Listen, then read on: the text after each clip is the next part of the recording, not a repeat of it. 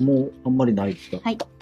えっ、と、凛として灯る、現代書館、新井弘樹さん。新井弘樹さんって、まあ、大学の研究者はい。なんですけども、えー専門は障害者文化論、うん。日本近近現代文学が、はい。えっ、と、けどね、これは、あの、米津智子さんっていう方の、えー一種、まあ、評伝なんですけども、はい。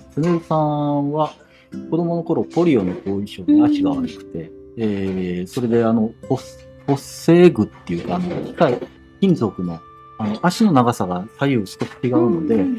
それを補正するためのあの器具を、はい。あのつけてあの歩かれてる方で、あのーそれが本人にとってやっぱりすごく負担になってた方も、えーもう70年代の方でその方が、まあ、20代で、この当時のいわゆるウーマンリブうんのあの活動を始められて。で、あのーその時に、その、国会で、あのーいわゆる中中絶問題はい。が、あのー議題に上がって、で、その、あの、当時の優生保護法を、あの、解約しようっていう動きがあって、で、それに、あの、そのウーマンリブの団体の方々みんな反対して、うん反対する中で、あの、障害者の当事者団体、あの、重度麻痺を持たれてる、あの、青い芝の会っていうのが、その当時、とても有名な会がありまして、はいそこの、あの、メンバーで、えっ、と、横田さん、横田博さんかな。えっ、と、その方と知り合って、で、この、女性の問題と、それから、あの、障害者の問題と、うん。それぞれ、あの、立場が違うけども、その、優生保護法について、えーギリギリのところで、あの、共同しながら、その問題に取り組んでいくっていう過程を米津さんが、あの、まあ、主導でもないですけど、いろいろ話をしたりして、ただその中で、やっぱり、障害者団体の方からはすごい、こう、突きつけられるものとかもあって、うん。その。うん、例えば、米津さんがその、当時、企画した、あの、デモかなんかで、途中に横断歩道うをん。渡るルートを設定されてしまった。横断歩道で、えっと、横断歩道を渡れなくて、歩道橋を渡るルートを設定されてしまった。うん。で、それを自分は障害者の人たちと一緒にそのデモをするのに、自分はそれを警察に行って、デモの申請ルートをあの確認するときにそれ自分を OK してしまううん。っていうことの、その、負い目とか、その、あの、圧力とかを経験されて、圧力。ねうんまさにその、まさにね、全然その強調してるっていう感じじゃないのねうん。障害者の団体の方って。お互いにギリギリのところで喧嘩しながら、だけど、なんとかの一線は、えっ、と、その、お互いに一緒にやる。だけど、本当はお前たちこうやろうみたいな感じで、すごいギリギリした、あの、関係、本当に緊張関係。えーで、そういう経験をしながら、まあ、70年の、そういう、あのいわゆる優生保護法、あの反対の動きとかを、えーされてた。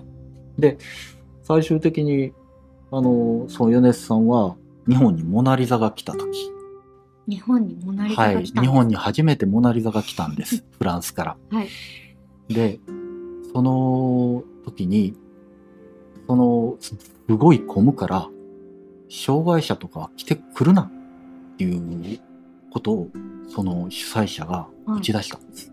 えいつですか？えっとね、77年ぐらいかな。あーへー75年ぐらいかな。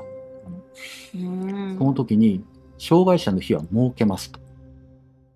だけど、その日以外は基本的には来ないでください。あるいは、小さな子供連れでは来ないでください。危ないから。で、で、それに対して、あの、ユエスさんとかが猛反発して、で、結局、彼女は、えーそのモナリザのところにスプレーを撒き、っていう話があって、うん。本当はそれが冒頭にあって、なぜ彼女はそれをせなあかんかったかっていうことを延々、その生い立ちから何から、はい。あの書いて、新井さんはできるだけその遠回りして書きたかったってはい。言ってるんですけど、ええ。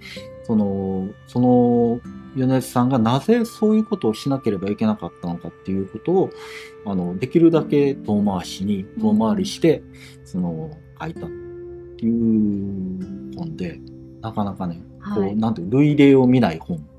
だとは思いまうんこれはね、なかなか、あの、新井さんって他にも、えっと、現代書簡。言葉、えっと、離れた言葉なんだっけな。えっと、青い芝の会の話も結構書かれてて、そっから、多分、米津さんを。まとまらないあ言葉を生きるまらない言葉。の人だ。そうそうそうそう。なるほど。それそれ、まとまらない言葉。はい。ええ、ええ。あはいあ、わかりまそうそうそうした。うんだけどね、これはね、読んだ方がいいんじゃないかなっていう本でした。うん。あの、結局、その時に、あの、いわゆるウーマンリブの人たちが取り組んだ問題、全然今採決してない。そうですすごねくよく分かって、うんあの、なんだ、その、結局、今の社会ってそれを前がにして、そううまく生くらかして、そのままの課題が結局残り続けてるすごくよくわかる。うん。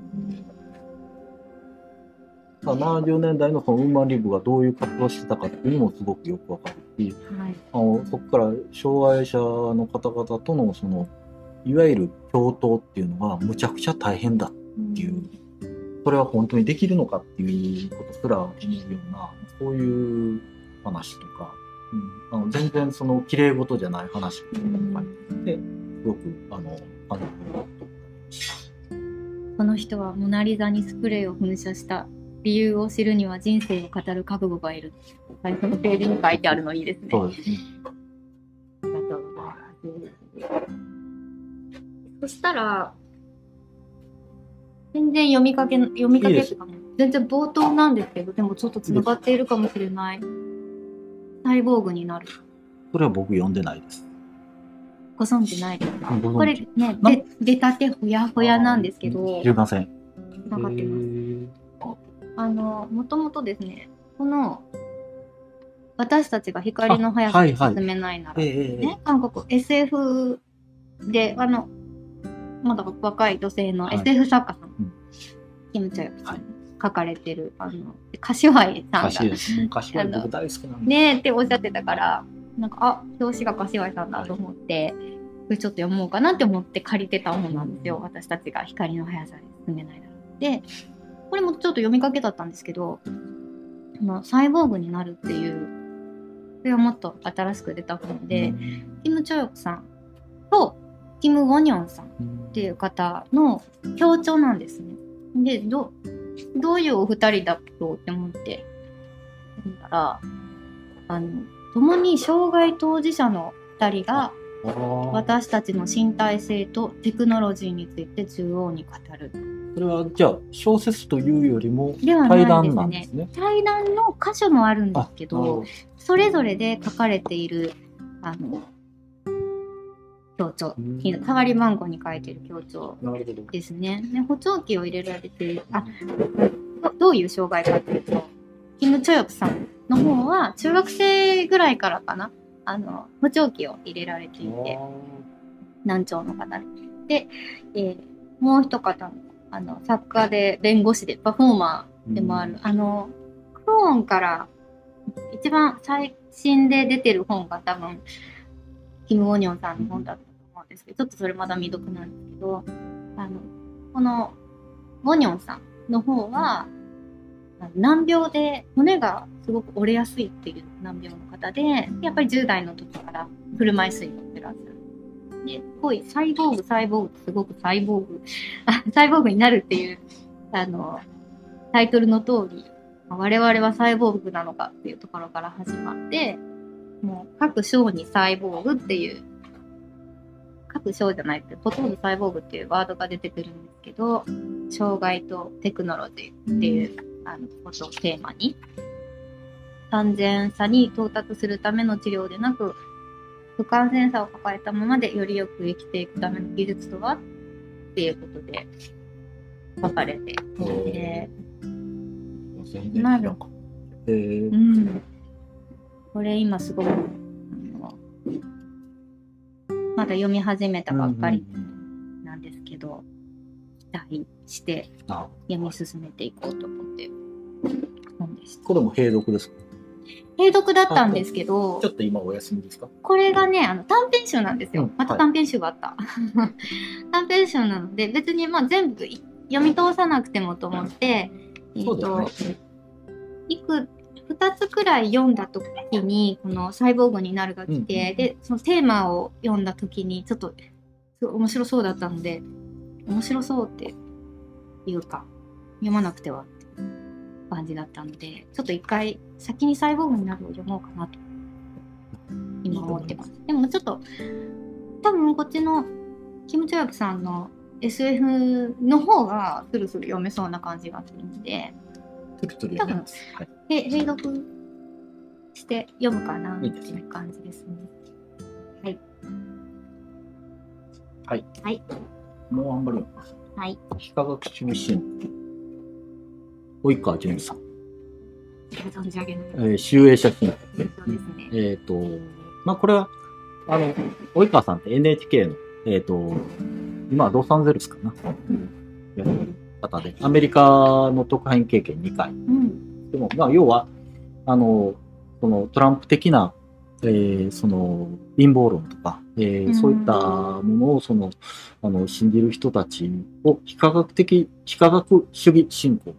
要するに科学的か非科学的か、そのあの非科学的なものを、えーとそのし信じ込むっていうことが特徴なんじゃないかっていう視点で、うん。えーその、あの、いわゆるトランプ的なものを、あの、いろんな話を聞いたりして、えー論じているという話。で、内容的には実は、あの、僕、科学的主義っていうふうに別に区切らなくても、うん。その今のアメリカの分断の話として、あの、普通に読めるので、うん。そんなにあの、肩ひげ張らなくても、あの、読みやすいという感じだったんですけども、あの、やはりその、まあ、あの、コロナにしろ、あるいはその、えっ、と、いろんなその、あの、旧、旧はいはいアノンみたいな、旧をそうそうそう、そういう、その、科学的には、あの、あるいは事実としてその口頭無形なのに、それを信じる人がなんでいるかっていうと、もうそれは信仰でしかないみたいな話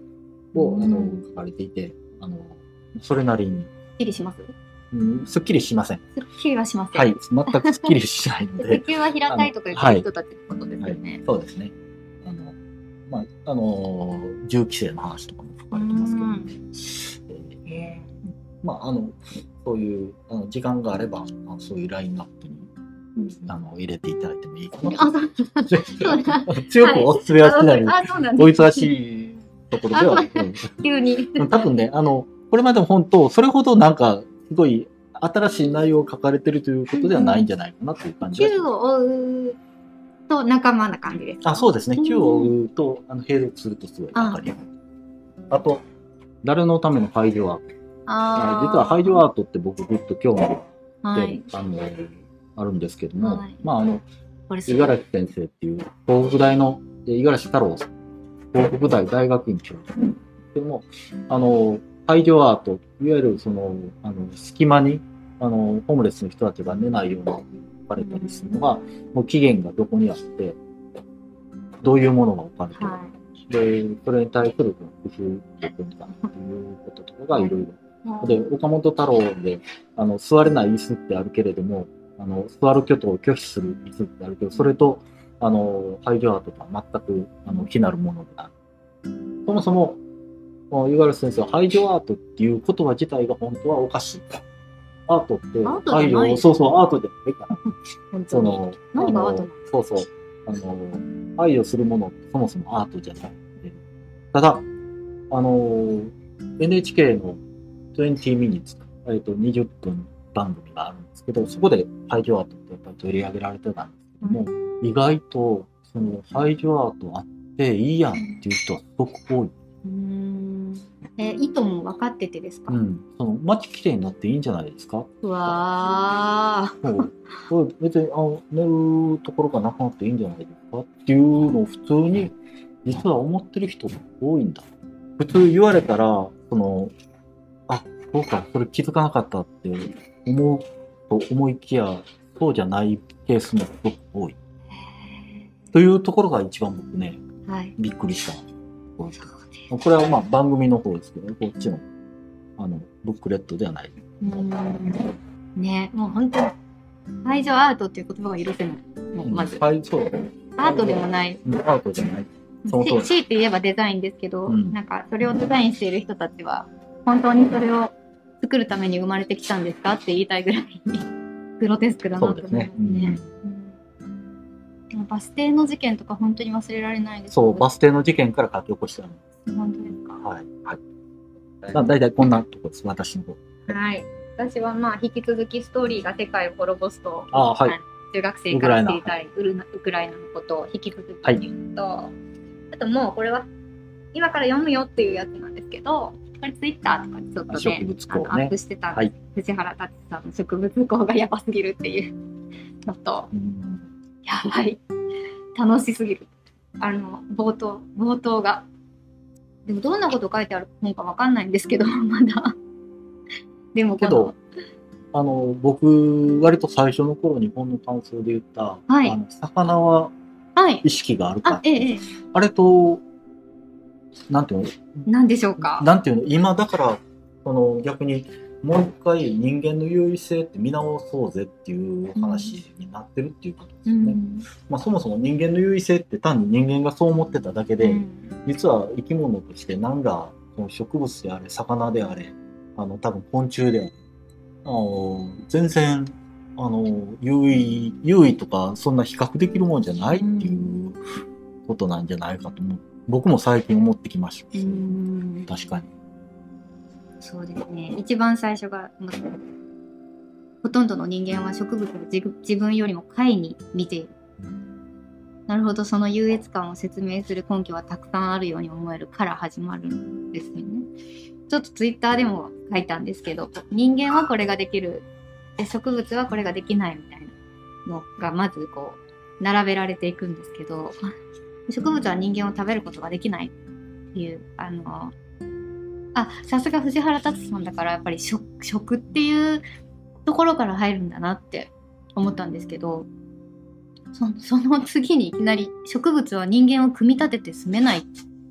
だが人間は植物を組み立てて住めるとか、植物は人間の髪の毛を使って自分の衣服を織ることはできない。植物は人間に食べ物を与えて育てることはできない。植物は人間をめでないが、人間は植物をめでる。そもそも植物は人間を名付け分類することはできない。だが人間は植物を名付け分類することができる。やばくないですか？でもそれって逆に人間が列位にあるっていうことを書いてるのと同義かもしれませんよね。要するにそういうことをしないと人間って生きていけないっていうことです。うん。植物ってそれなしに自立して生きてるし、その、うんほっとくと、夏でもそうですけども、もうちょっとほっとくと死ぬほど繁殖して、もうあっという間に人間の、あの、その生きてるところまで入築していくから、だから彼らの方が、なんていうの、何にもなしでそんなに生命力があるって言ったら、あの、生き物として人間の方が、うんうんあの、なんて生きていくっていう上ではね、この植物より、あの、劣るんじゃないかっていうのが、私はそう聞いてて多分人間滅んでも植物はそうそうそうそうそう。いるでしょうね。うん。いやー、すごくなるほど。刺激的な読書がずっと刺激的ですので、めちゃくちゃ議論が広がりそうなんですね。そうなんですよ。生き延びるブックス。あの、キッルブックス。はい。植物工っていうんですかね。考えるっていうのを書いて、植物工っていうのかな。藤原達さん、これがすごい楽しみっていうのと、あと、ちゃぶ台、道も社のね、ちゃぶ台、今回のテーマが母語っていうことで、これも買うでしょう。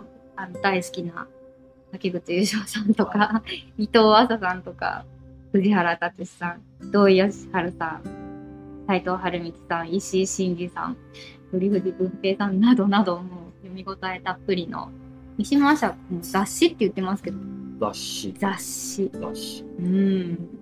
めちゃくちゃ面白いですよね、ちゃぶ台、毎回。メンバーがすごいね。メンバーもすごいし、なんか、見応えも本当にすごいし。そして今回のテーマがまさに私の今のテーマ、ボゴっていうことで、ボゴ、ボゴ、ボゴ、どですかこれ土ですか？なんていうか、ど？土？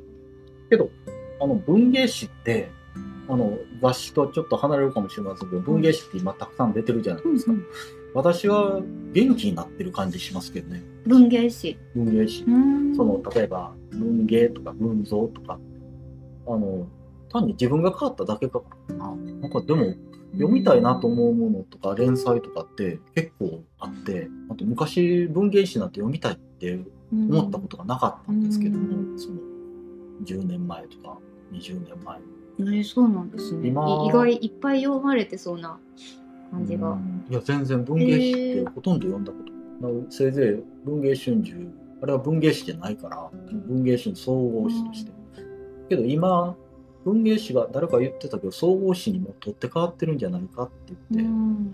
もう完全に総合雑誌ってなくなったんで、ほぼだから今文芸誌がそういうテーマとか設定して、あのいろいろ連載とかあるいはあの特集とか組んだりしてあのそれなりに例えば女性とかフェミニズムとか、えーロシアとかそういうものを取り上げてあの文芸誌でやってるっていうことは実は文芸誌が今も総合雑誌化していて。うん。結構その面白そうなの多いな。ただあれ今手をつけるともう自分どうしようもなくなるんで我慢するっていう感じかなうん。意外と雑誌ってまだ僕なんかやりようによってはうん。生き残るっていうかむしろこれから V 字回復する余地はあるよ。えーうん、そうか V 字、えうん、あの読まれる読まれうる媒体になるんじゃないかなっていう気がします。ーへー。あんまり知らないんですけどね、ことって。うん、あの結構ね。新しく出てる新しく出てなくても普通に前からある心境とがか、面白くなってる。うん。あそれでもあ面、白い。メメンツが変わってる？うんメンツが変わってる。えー。明らかに。連載とか。小説だけじゃないから。あの人が書いてるんだ、みたいなことが。まあ名倉さんとか結構2つぐらいも連載、あ、そうなんだ。うん。えっと書いてたりとか、うん。うん、どうだろう。今日中島さんとかも中島武さん中島とか武さんうんいろいろ書いたりとかあの哲学のあの劇場のあの山本さんと吉川さんとかもいろんな雑誌やっぱり書かれてたり確かに単行本買って読んだら、これはあの連載されたものそうですね多いですね、多。いですね、うんうんそうだだから結構なんていうのバラエティーに富んでいてあれ1000円ぐらいでうん。一冊読めるんやったらいいなっていうう感じが、ん。じゃあ私全部出ました。あ私ももう全部ほとんど出ました大丈夫ですこのトーベ・ヤンソン。トービアンソンあまああのこれトービアンソントービアンソンちょっとだけムーミンとトービアンソンはい。えーこれもあのトーベ・ヤンソンの評伝的なあれですけど、作品とかああのその入れながらあ、うんあ、あの。自画像とかはい。あの入れたりあのムーミンをあの書くに至って。あれでムーミンから今度降りるところとか、ムーミンってけど短期間しかその東部自体は書いてないんですよね。あの弟さんがその後あのついで書かれてて、そうなんあね。のあんまりね、えー。僕もそのムーミンについてそんなに詳しくなかったんですけど、はい。あのそういう意外と何年か数年かしか実は、うん。あのトーベ・ヤンソンってムーミン書いていなくてでそれを新聞に連載するまで苦労の話とか、うん。で短期間でも降りたけどその後まだいろんなあの本を書いたりしてたっていう話とか、ただそれがなんでムーミン自分で辞めたのかとかいうのはあんまり詳しく書かれてえ、なそこが知りたい。です。そうなんです。えあのー、その辺があのあれなんですけど、まあ、あのムーミンの絵とかすごいたくさん使われているので、あのトーベとムーミンのあのことをあのとりあえず抑えるにはいい本やなと思って、えー、ムーミンとトーベ・ヤンソンをとりあえず抑えたかったわけですね。そうですそうです。僕あんまり知らなかった。前あの県立文学館であのムーミン展トーベ・ヤンソン展か。見た時に少し見たんですけどあのもうすっかり忘れていたので、あの改めて見て。ムーミンって話としてはすごい深いんですよはい。ね。あの、娘が大好きで、あムーミンなるほ日もムーミンの映画を見てました。なるほど。うん。アニメ、日本で、あの、昔僕は子供の時に見たアニメって、はいあ。あの、東部の監修がされていないので、アニメがあったんですか？アニメがあったんです人形劇じゃなくて。人形劇じゃなくてアニメがあった。けど、それは東部の監修がされていないのに勝手に見切り発車で流されていて、あの、問題に多分なって、今は多分日本で流れない、あ、そうなんだ。再放送がない話なんですけど、うんけど、やっぱりムーミンってすごいですね。うん。トーベ・ヤンソンってやっぱりすごい人だとうん。あれ見ましたよ。あの、読みました。島暮らしの記録。ああ、東部ですか？そうです。島暮らしの記録、東部ヤンソン。その、島で、あの、小屋みたいなところで暮らすんですよね。そうです。岩礁で暮らしてた時期があった。そその時の。なかなかね、うん。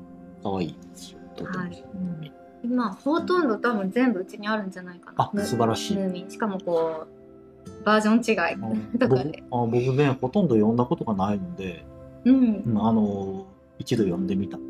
あ、いいですよ。うん、あの、全部実は私も読んでない。多分娘の方が全部読んでるんですけど、まるまる一冊ムーミン一家が出てこないのとかもあるんですよ。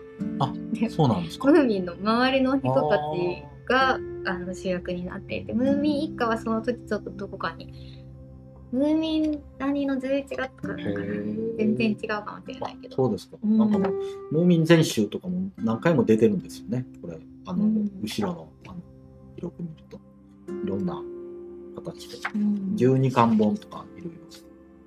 11巻本とか。だからね、まだまだそういう読んでない本がたくさんあるんです。うんうんありますねうん。私全部あるのにもったいない。いや、もったいないですうね。ん読まなく読みます読まないうちに死ぬのが悔しいですね。そうですね。うんムーミンとか本当に一冊一冊すぐ読めるから、1時間以内とかで娘とか読んでます。あ、なるほど。うん、うん教えてもらいながら読むのか読みましょう。な。ムーミン読書会。では、はい。全部出ましたかねはい、全部出ましたので、今日は。はーい。はい。ありがとうありがとうございました